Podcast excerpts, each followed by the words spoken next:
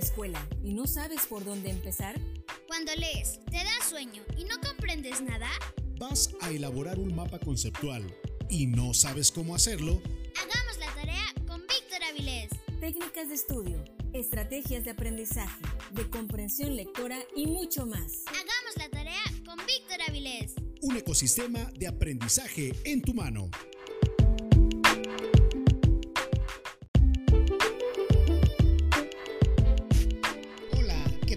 Soy Víctor Avilés. Me da gusto saludarte. Es momento de que hagamos la tarea. En esta ocasión vamos a aprender a elaborar un resumen. Por principio de cuentas, hay que tener en claro la diferencia con lo que es una síntesis. Así que una síntesis es una composición que permite la identificación de las ideas principales de un texto. Sin embargo, estas van acompañadas de la interpretación personal de quien la realiza. Y he ahí la diferencia ¿Por qué lo digo? Porque un resumen es un texto en prosa en el cual se expresan las ideas principales de un texto respetando las ideas del autor. Es un procedimiento derivado de la comprensión lectora. ¿Y cómo se realiza un resumen? A continuación te doy los cinco pasos para poder elaborarlo.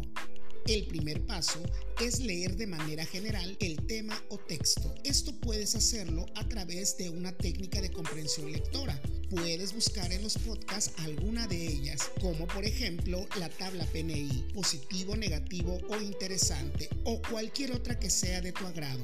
Número 2. Se seleccionan las ideas más importantes. Recuerda que esto siempre lo debes hacer respetando las ideas del autor. Número 3. Se busca el significado de las palabras o los términos desconocidos. Esto te va a facilitar a que cuando tengas que compartir tu resumen de manera oral, tengas mayor facilidad para poder explicar el contenido de tu trabajo.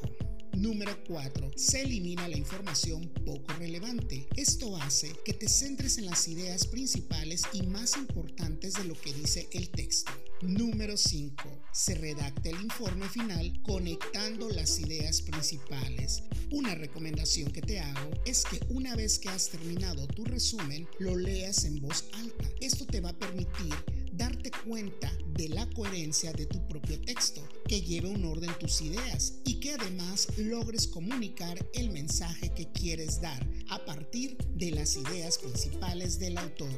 Para terminar, me gustaría aclararte para qué se utiliza un resumen. El resumen permite 1. Desarrollar la comprensión de un texto. 2. Presentar un texto o una lección. 3. Concluir un tema.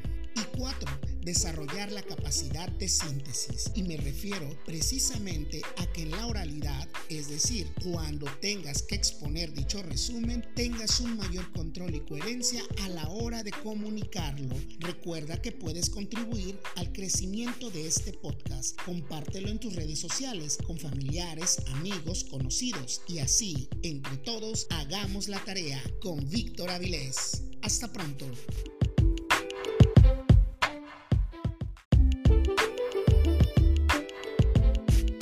Y sugerencias al correo hagamos la tarea con vic.gmail.com. Escucha el siguiente episodio de Hagamos la tarea con Víctor Avilés.